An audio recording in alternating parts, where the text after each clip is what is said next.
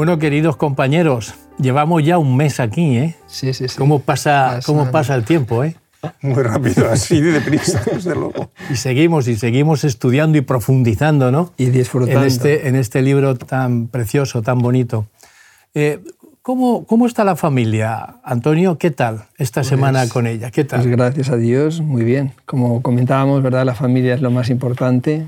Es nuestra primera iglesia, de hecho, ¿verdad? Aunque luego formamos parte de una iglesia que es una familia, ¿verdad? Pero sí, bien, bien. Hemos estado bien, a gusto y contentos ahora de estar aquí. Me alegro, Alberto.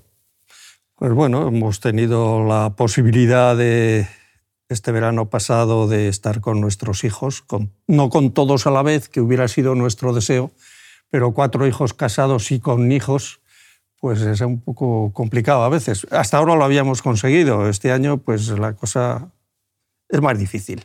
Pero bueno, de todas maneras, pues afortunadamente están todos bien, gracias a Dios los hijos y los nietos. Me alegro, sí, ahí entraba yo. Ahí entraba yo porque quienes somos del club de los abuelos es una cosa diferente, ¿eh? Sí, y, sí, un disfrute. sí, señor. Así que tenemos hijos, tenemos nietos y muy bien con ellos. Bien, pues vamos mm, al tema que nos toca hoy, que es, la titula así, la escuela sabática, Amarás al Señor tu Dios.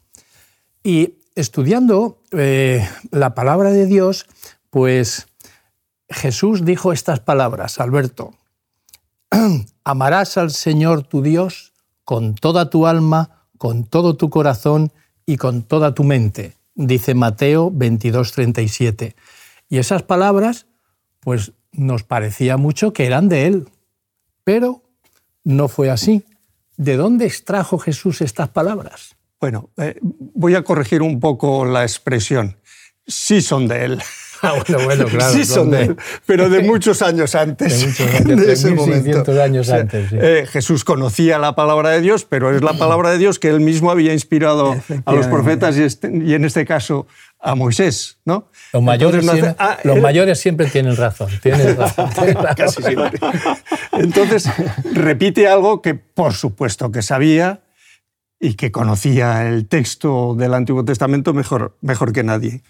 La expresión que aparece en Deuteronomio, eh, capítulo 6, versículos 4 y 5, que son pues, el texto de memoria de la semana, expresan el fundamento de la relación entre Dios y su pueblo. Eso que es Shema Israel, Adonai Eloheinu, Adonai Ehad, que utilizan el pueblo judío hasta el día de hoy.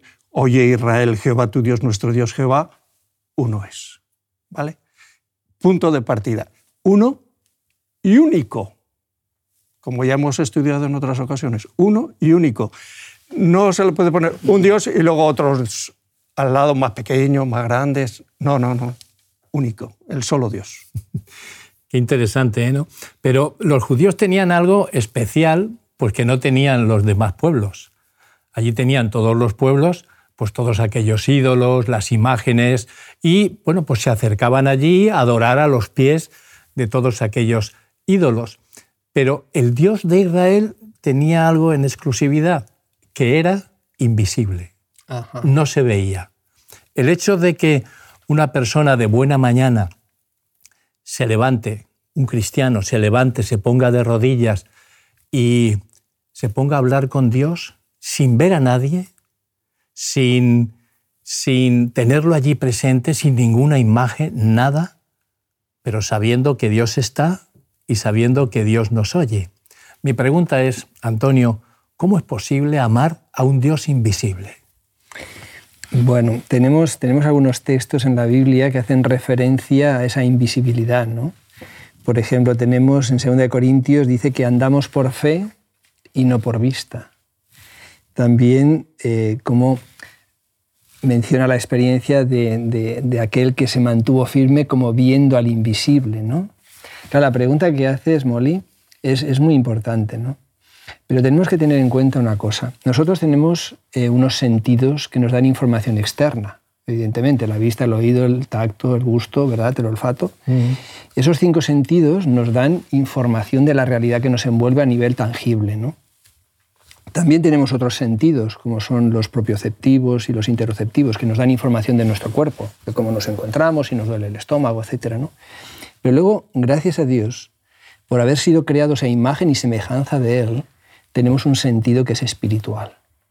Y ese sentido espiritual nos permite acceder a Dios de una forma realmente maravillosa, maravillosa. Podemos percibirle, podemos sentirle, podemos sentirlo como algo muy real en nuestra vida. Y sobre todo a través de la palabra, a través de la oración, y también creo que cualquier cristiano ¿verdad? que nos pueda escuchar o ver estará totalmente de acuerdo a través de la experiencia. Nosotros tenemos, cada uno de nosotros somos un, un trocito de la historia de la salvación. Cada uno de nosotros somos una historia de la salvación. Y cada uno de nosotros podemos recordar ¿verdad? experiencias en las que, que Dios ha sido absolutamente palpable a través de nuestra espiritualidad. Y eso es una bendición.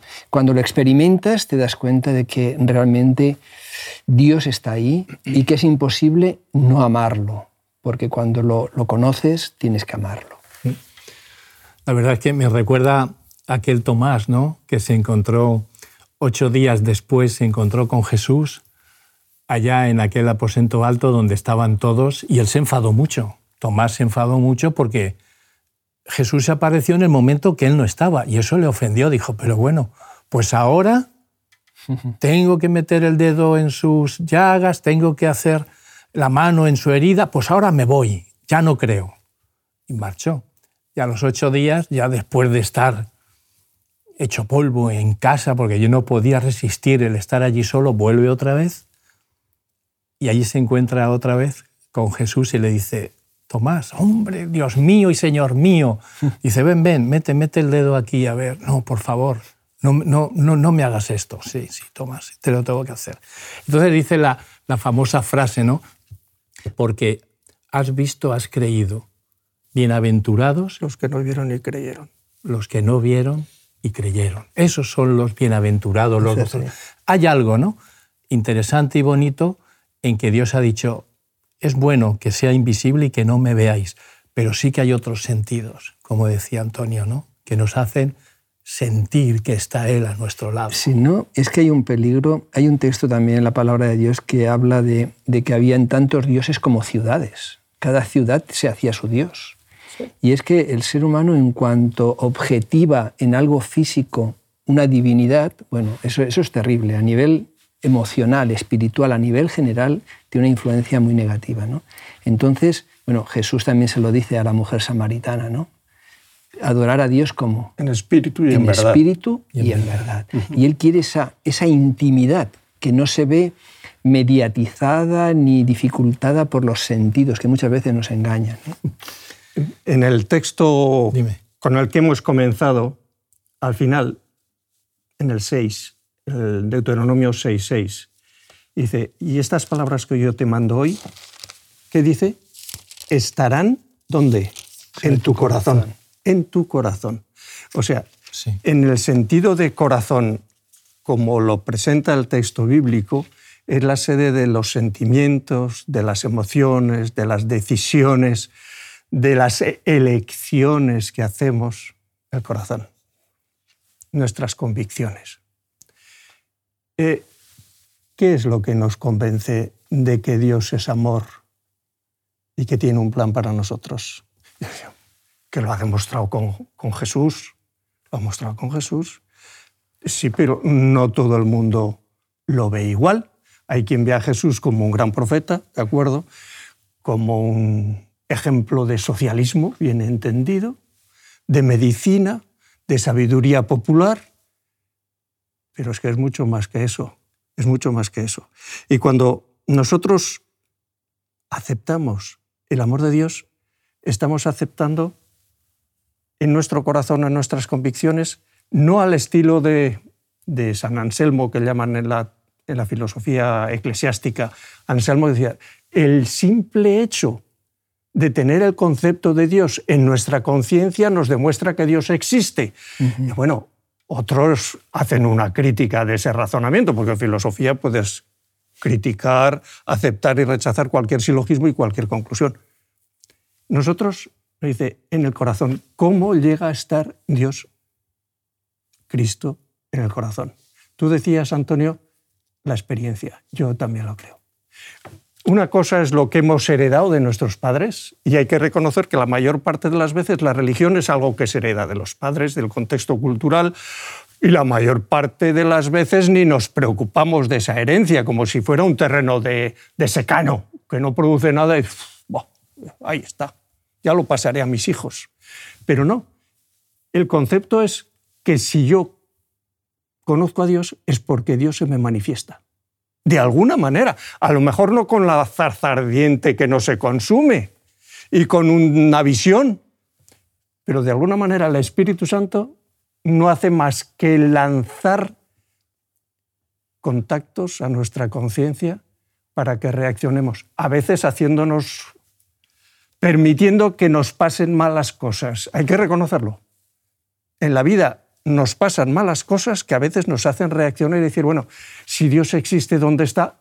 Porque lo necesito, porque lo necesito. Y desde esa necesidad el Señor se acerca a nosotros porque está siempre cerca. Hay otro factor, para seguir adelante, hay otro factor que nos señala la escuela sabática de esta semana, que nos habla del temor, el temor de Dios.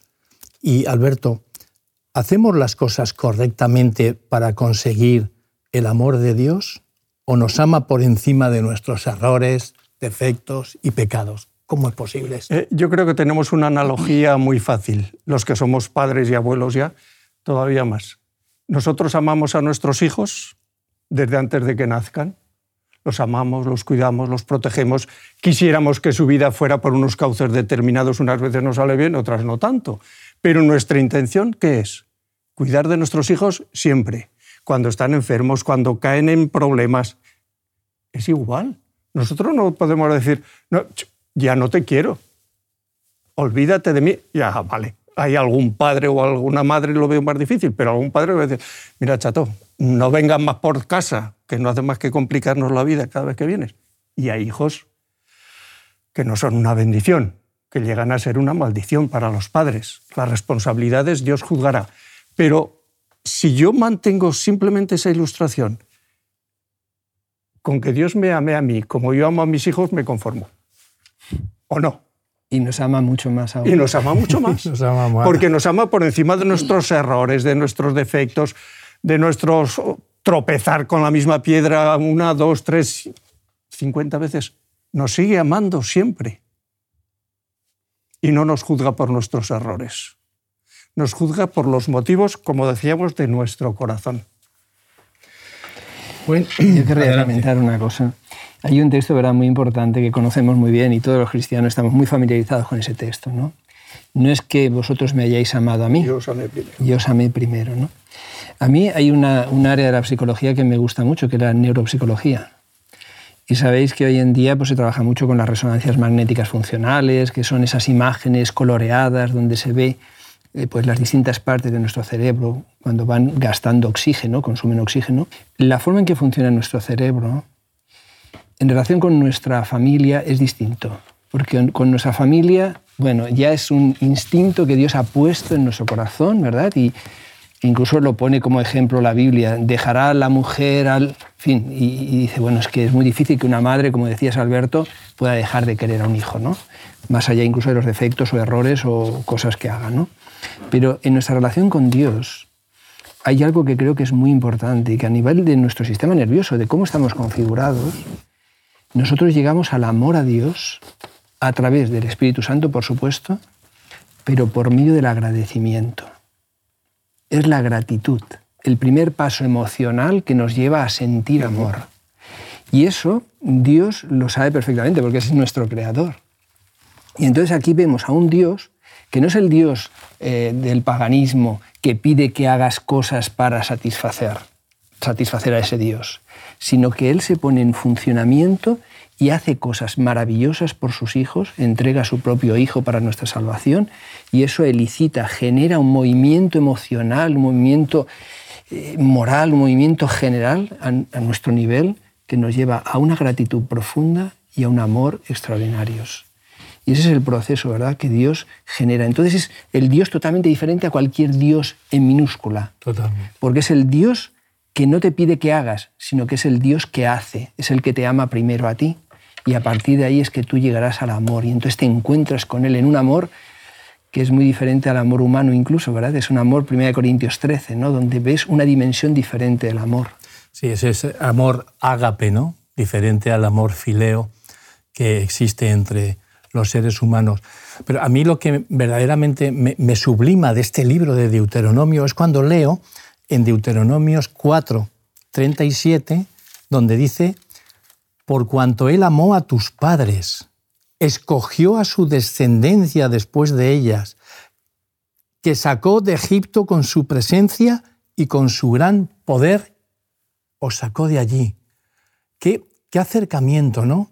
Qué, qué maravilla que el Señor ya, como tú decías, nos amó primero antes de que nosotros supiéramos que existiera. Eh, y si hemos sido liberados por ese amor, Antonio, ¿nos sentimos libres? ¿Para qué nos sentimos libres? ¿Qué los tenía? ¿Qué, ¿Qué, tema, ¿verdad? El tema de la libertad, ¿no? Eh, ahí uno piensa, por ejemplo, en Nelson Mandela, ¿verdad? Cuando decía que se sentía libre en ese poema que él escribe, ¿no? Hay en cuatro paredes, hay un espacio muy pequeñito, ¿no? Cuando uno piensa en la libertad, piensa, si, si le preguntáramos a Pablo, por ejemplo, oye, allí cuando estabas en Cesarea con Félix, con Festo, o cuando estabas en Roma, ¿qué piensas de la libertad? O, o, el propio Jesús en algunos momentos. Es fantástico. Cuando Jesús dice, conoceréis la verdad y la verdad os libertará. Es una libertad que es una libertad interior. Te pueden quitar la, la libertad exterior, pero es tan grande esa libertad que realmente la sientes desde dentro y no está condicionada. Es como el gozo. Es como el gozo. No, no depende de, que te hagan reír. Es algo que es interior. ¿no?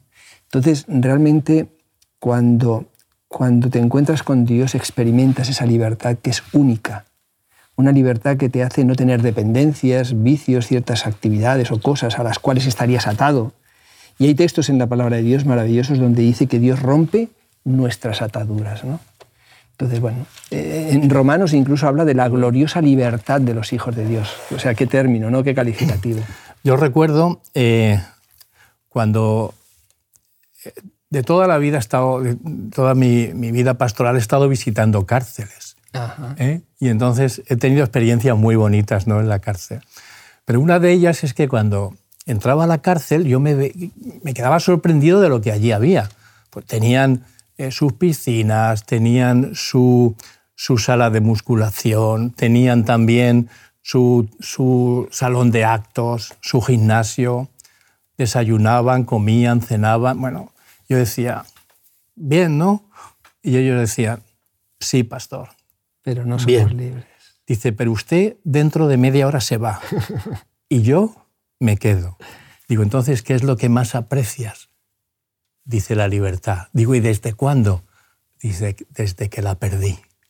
Esa libertad, ¿no? Claro. Que se puede, no es la libertad que decías, que cuando uno conoce a Dios verdaderamente es libre, pero también esa libertad que Dios nos da diciendo, mira, vas a tener la libertad de sentirte libre, pero también aquella libertad que, por la cual los seres humanos, los hombres, la coartan a aquella persona que no, ha, que no ha hecho algo grave y lo tienen encerrado, eso es tremendo. ¿Y quién conoce bien esa libertad?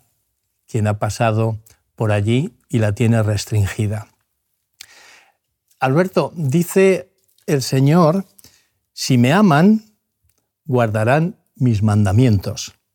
Y Deuteronomio 5.10 vuelve otra vez a salirnos al paso diciendo, hago misericordia a millares, a los que me aman y guardan mis mandamientos.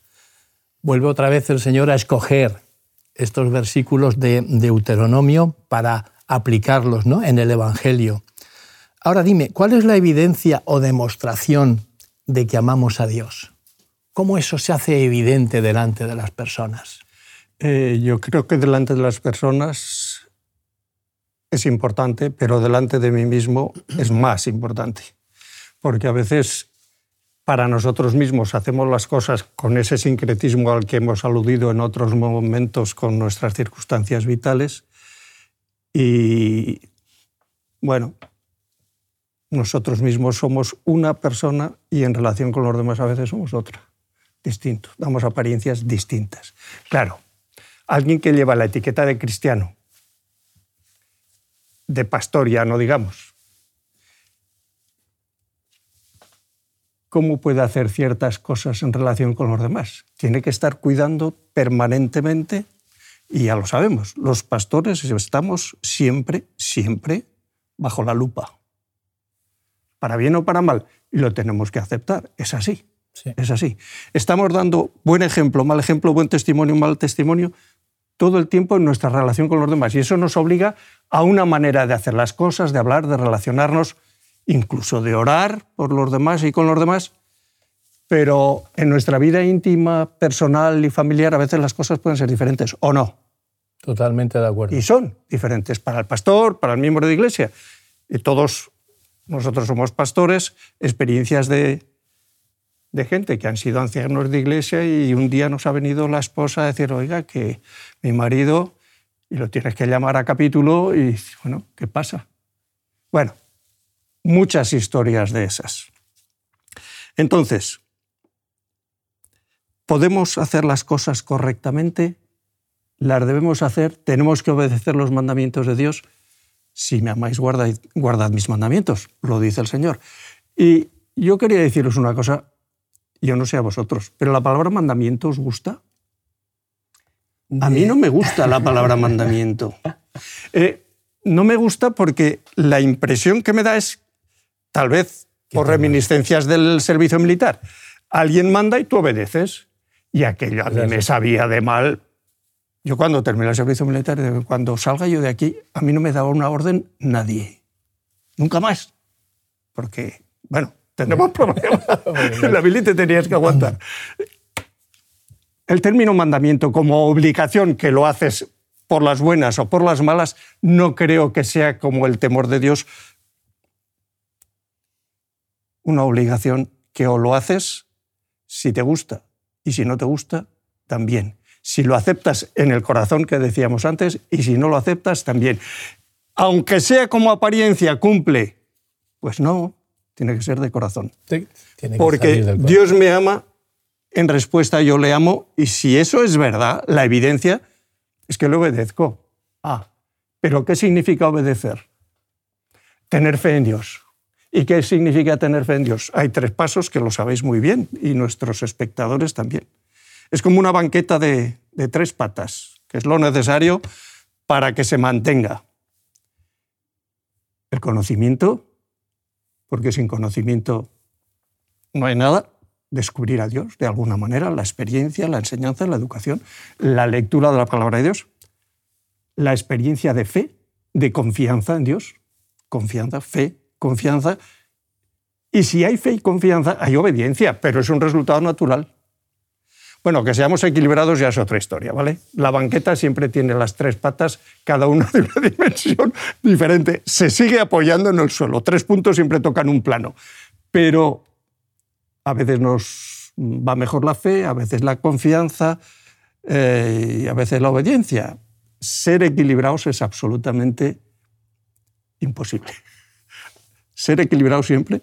Y hemos de pedirle al Señor que su Espíritu nos diga cómo ir corrigiendo Sí, tenemos que dar gracias a Dios porque a través de su espíritu esos mandamientos pueden ser obedecidos, pero siempre a través de Él, porque si ponemos mucho énfasis, eso es imposible que nosotros podamos, podamos cumplirlos. Yo, creo que, por ejemplo, si quisiéramos separar el amor de una madre con una caricia hacia su hijito, sería muy difícil marcar el límite, ¿eh? el amor y la caricia porque el amor tiene la virtud y el, y el poder de transformarse en acción, en pensamiento, en deseos.